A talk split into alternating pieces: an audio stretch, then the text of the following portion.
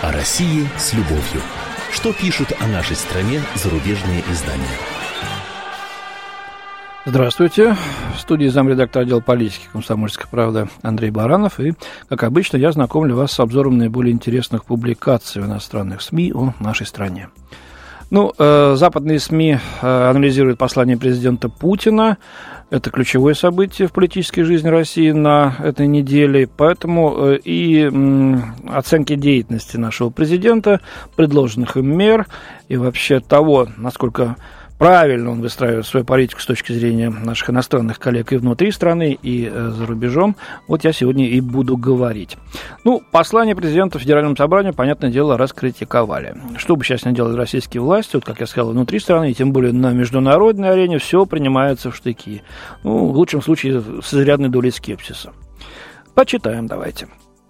В способе пережить экономическую бурю, которую предложил президент Путин, есть привкус паники, которую сам Путин и пытается обуздать. Это утверждает Блумберг в материале под названием «Путин хватается за соломинки». Банковские аналитики говорят, что в обнародованных посланиях мер слишком мало, а принимаются они слишком поздно, сообщает издание. Вот мнение одного из таких аналитиков приводится, хотя не самый известный искушенный эксперт, на мой взгляд. Это старший экономист по развивающимся рынкам Лас Кристенсен из Danske Bank, это ведущее финансовое учреждение Дании. Он сказал, что инициатива с амнистией капиталов сильно попахивает отчаянием и вряд ли возымеет хоть какой-то эффект. Ему вторит э, Владимир Колычев, это уже из нашего ВТБ «Капитала». Полная амнистия капиталов – идея интересная, но если учесть весь размах скептицизма в бизнес-сообществе, есть сомнения, не факт, что она сможет по-настоящему переломить ситуацию. Э, Путин также заявил, что пора задействовать инструменты по противодействию валютным спекулянтам, ну, спекулянтам, как мы помним. Ну, опять все не годится, говорят наши западные коллеги.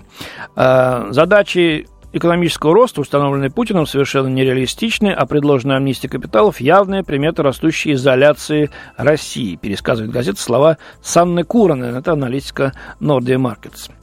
Ну, с экономикой все ясно. Запад, видимо, твердо настроился сломать Россию с помощью своих финансовых и экономических санкций и почему-то уверил, что э, Россия в этом мире полностью изолирована. Очень нереалистичное э, представление, э, выражаясь языком госпожи Санны Коронин, на мой взгляд. Теперь об исторической части послания. Здесь тоже сплошная критика. Э, новый путинский миф о Крыме, как и Иерусалиме, озадачил российских историков. Так озаглавлена еще одна статья Bloomberg. Э, в качестве иллюстрации приводится мнение историка и политолога, экс-преподавателя МГИМО Андрея Зубова. Он, кстати, прославился, в кавычках, прославился публичным сопоставлением Путина с Гитлером, мол, оба захватывали чужие территории. А мнение у него такое. Владимир был киевским, а не московским князем, и это, возможно, только подчеркивает право Киева, а не Москвы, э, владеть э, Крымом.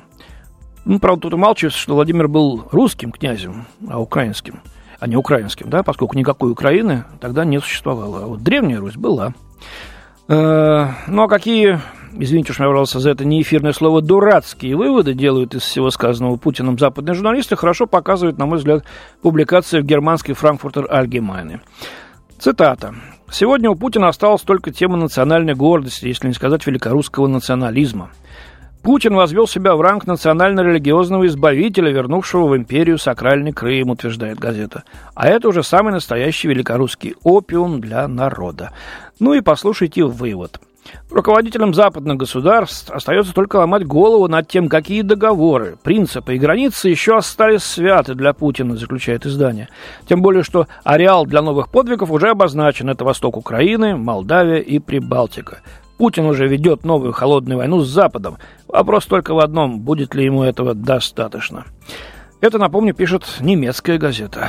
Э, ну, похоже, автор черпал вдохновение, глядя на собственное отражение в зеркале или на портрет фрау Меркель которая, как мы сейчас недавно совсем говорили с Еленой Афониной, три недели назад как с цепи сорвалась, вот, начав жесткую такую словесную вербальную атаку на Россию.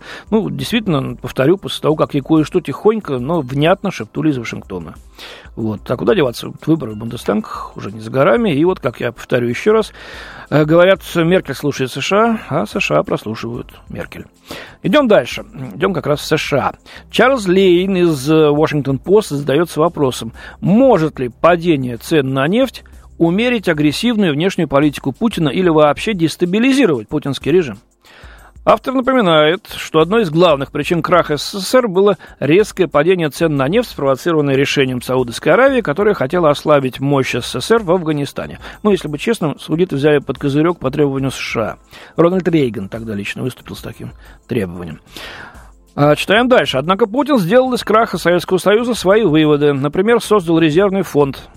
Но Путин также счел, что одной из причин распада была беспомощность советских руководителей – по крайней мере, на такой вывод наталкивает недавнее вызывающее поведение Путина. Он черпает из финансовых резервов своей страны, намекает, что Россия стала жертвой геополитического заговора, не отступает с Украины, не отказывается от своего плана неосоветского Евразийского экономического союза, говорится в статье. Вот как, да? То есть вот не сметь свое суждение иметь. И никаких там союзов, никаких альтернативных западным объединениям структур. Не имеет Россия права возрождать свое геополитическое влияние на постсоветском пространстве. И термин «политическая орбита» вообще не для Москвы.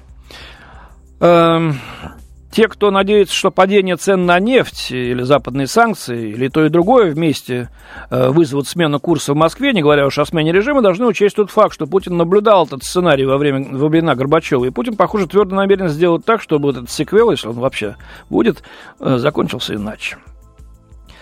Э, принятое в начале уходящей недели решение Москвы остановить реализацию проекта «Южный поток» из-за нежелания Евросоюза создать этот альтернативный и безопасный маршрут транспортировки газа в Европу, поскольку тогда Украина в качестве транзитера никому уже не будет нужна, вот это решение тоже не осталось незамеченным в западной прессе.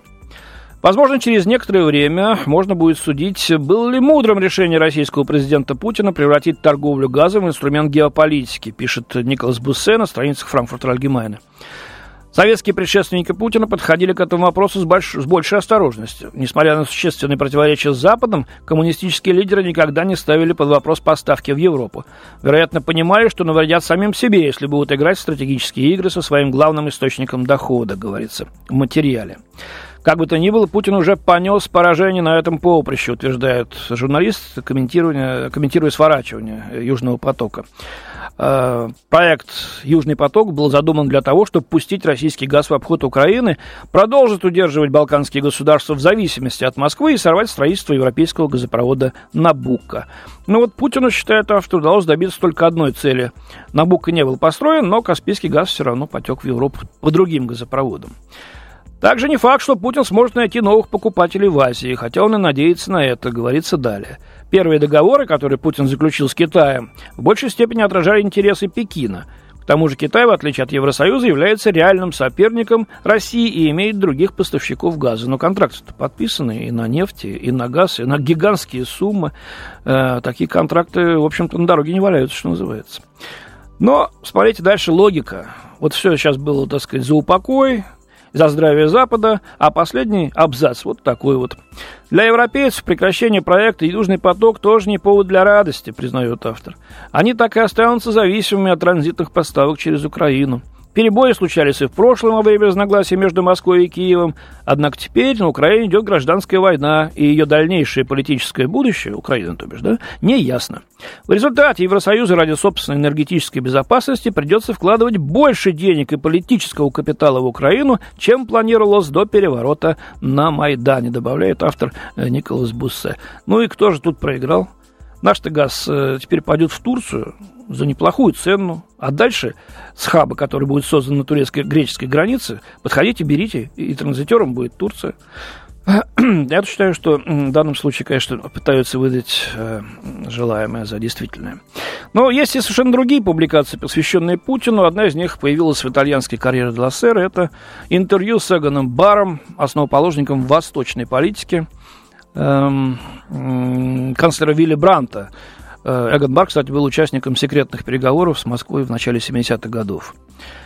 Так вот, что говорит Бар. Тезис Барака Обамы о том, что Россия является региональной державой, воспринимается Путиным как попытка отрицать равновеликость своей страны. Путин хочет, чтобы было признано равенство России и не допускает того, чтобы она была низвергнута до уровня региональной державы. Путин в своей стране стал популярным, потому что он вернул России веру в саму себя после ухода со сцены Бориса Ельцина. Я считаю, утверждает Бар, что Путин действует правильно. Его беспокоит, что Россия стала слабее, но и Америка стала слабее, чем 10 лет назад. Обе державы в высшей степени важны для Европы, потому что только они обладают способностью нанесения второго, то бишь ответного ядерного удара. Канцлер Меркель осознала, что Путин должен проявлять интерес не только к Украине, но и к Грузии, Молдавии, Сербии, Чечне и заниматься исламским фактором во многих бывших советских республиках. Я ничуть этим не, обеспокоен, поскольку считаю это очевидным. Ведь у Америки есть свои интересы. Я бы хотел отметить, что Германия вместе с Россией развивала стратегическое партнерство, и оно не должно быть поставлено под угрозу нынешним трудностям, рекомендует Бар. И говоря об итогах недавнего саммита двадцатки, он сказал, ситуация действительно сложная, но совершенно очевидно, что ни одна из сторон не хочет войны. Вот. И по этой причине Америка и Германия нуждаются в России. У меня на сегодня все. До свидания. В студии был замредактор отдела политики комсомольской правды Андрей Баранов. О России с любовью. Что пишут о нашей стране зарубежные издания? Темы, о которых говорят. Небанальные точки зрения, мнения и факты. А еще хорошая провокация. Губин Live. Каждый вторник, четверг и пятницу после шести вечера по московскому времени на радио «Комсомольская правда».